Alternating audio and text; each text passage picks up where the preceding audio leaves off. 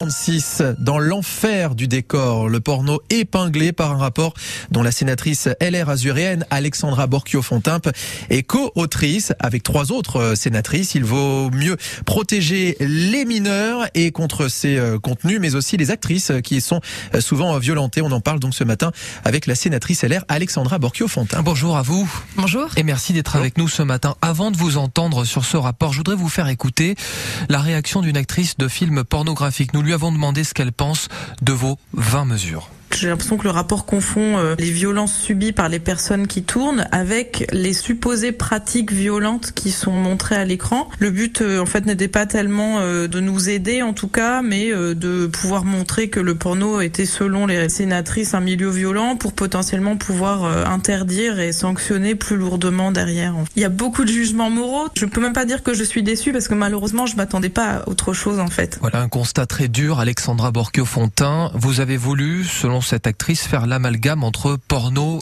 et violence. Oui, c'est le titre du, du rapport et euh, bien sûr que euh, on a pu constater euh, dans ce rapport. Bon, je voudrais juste rappeler quand même un peu les faits, c'est qu'on a travaillé six mois sur ce sujet. À la suite de l'affaire French Bukake, hein, des violences subies par plusieurs oui, alors, femmes. C'est pas forcément à la suite de ça, mais on a décidé justement de, de, de s'attaquer à ce sujet parce que c'est une première dans l'histoire parlementaire de traiter de la pornographie. donc, on a souhaité au sein de notre délégation droit aux femmes, nous sommes quatre sénatrices de quatre sensibilités poétiques différentes, c'est bien de le rappeler. donc, on a auditionné une soixantaine de personnes euh, et donc nous avons un peu plus de, de, de 20 recommandations. Euh, oui, on fait l'amalgame entre les violences et la pornographie parce Vous que l'assumez complètement et on l'assume complètement et c'est pour ça qu'on a choisi ce titre un peu choc de l'enfer du décor parce que ça relate exactement ce qu'on a vécu pendant six mois.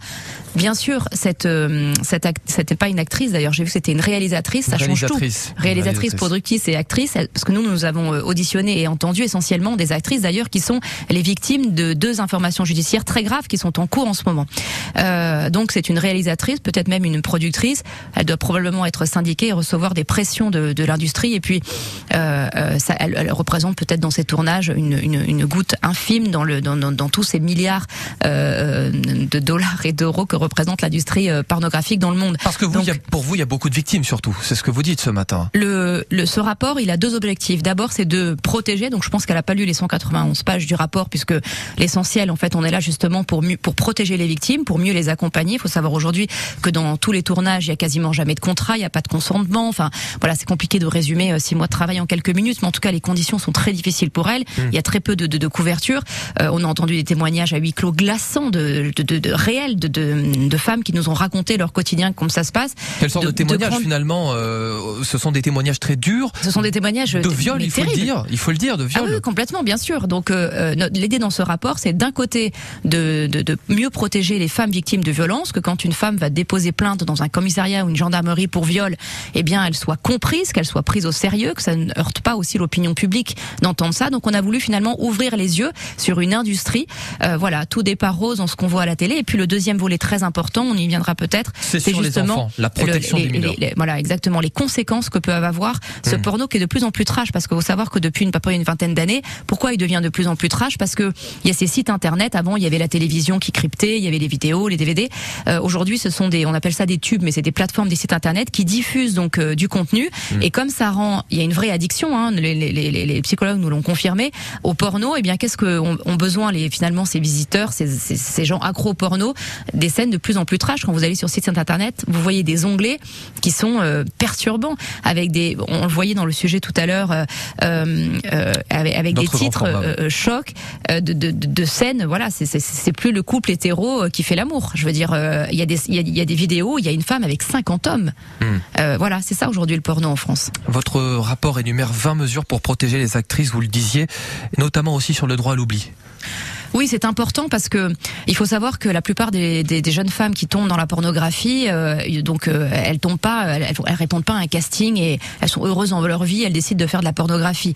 Euh, les producteurs ont cherché des femmes qui sont précaires, vulnérables, fragiles. Elles nous ont raconté comment elles ont été débauchées par les réseaux sociaux de quelqu'un qui se fait passer pour une escorte, qui va juste les prendre en photo et puis finalement au moment où la caméra s'allume, elles se retrouvent dans une scène où on dit on tourne et il faut y aller avec plusieurs partenaires.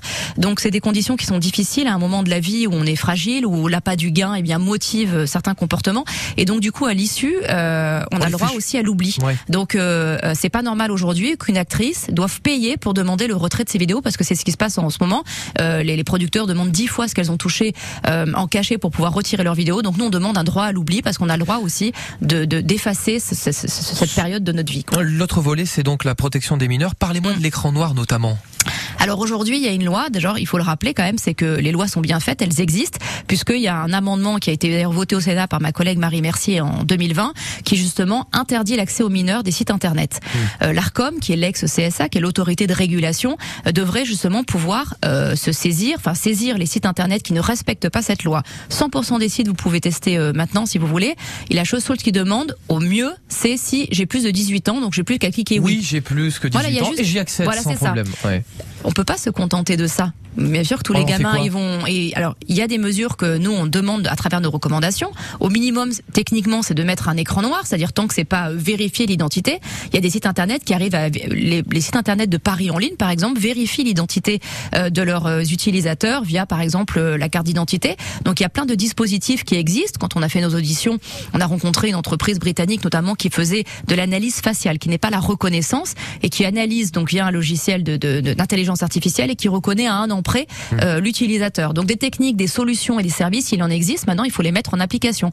Donc ce rapport, il est là pour alerter le gouvernement et leur dire maintenant stop, protégeons notre jeunesse parce que les conséquences psychiques sur les gamins, et on l'a entendu dans votre euh, sujet tout à l'heure, sont quand même euh, irréversibles. Arrêtez-moi si je me trompe, mais il y a peut-être aussi un problème d'éducation sexuelle à l'école. Probablement. des cours de SVT abordent la question de l'éducation sexuelle. Il n'y a pas de matière à part entière. On a un problème en France avec ce sujet tabou. C'est vraiment un sujet tabou, comme vous l'avez dit, et je regrette finalement que nous soyons euh, les premières à aborder euh, ce sujet, euh, voilà, et, je le sens encore dans, les couloirs du Sénat, c'est un sujet qui, est difficile à aborder, qui peut faire ricaner certains certains élus, alors que c'est un, sujet mais fondamentalement important. Et justement, il faut protéger nos, jeunes générations. Vous rappeliez tout à l'heure les chiffres inquiétants hein, de savoir qui est, qui est deux tiers des moins de 15 ans qui consultent régulièrement de la pornographie. Alors d'aller consulter de la pornographie par curiosité quand on est adolescent, j'allais dire c'est presque sain, c'est normal. C'est ce que nous disent d'ailleurs euh, les pédopsychologues. Euh, en revanche, aller chercher des solutions et imaginer que c'est la vraie vie, c'est là où, où, c'est important. J'entendais tout à l'heure un médecin euh, dire euh, une anxiété de performance dans votre de sujet. Bah voilà, c'est, je veux dire, il y a des les conséquences.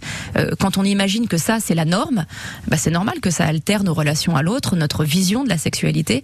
Et voilà, et j'ai envie de protéger notre jeunesse. Donc on a fait des recommandations et j'espère maintenant que le gouvernement va s'en saisir. Et je vous encourage en tout cas à aller voir ce rapport hein, sur francebleu.fr, ce que nous l'avons mis en ligne. Alexandra Borchio-Fontin, vous restez avec nous. Merci.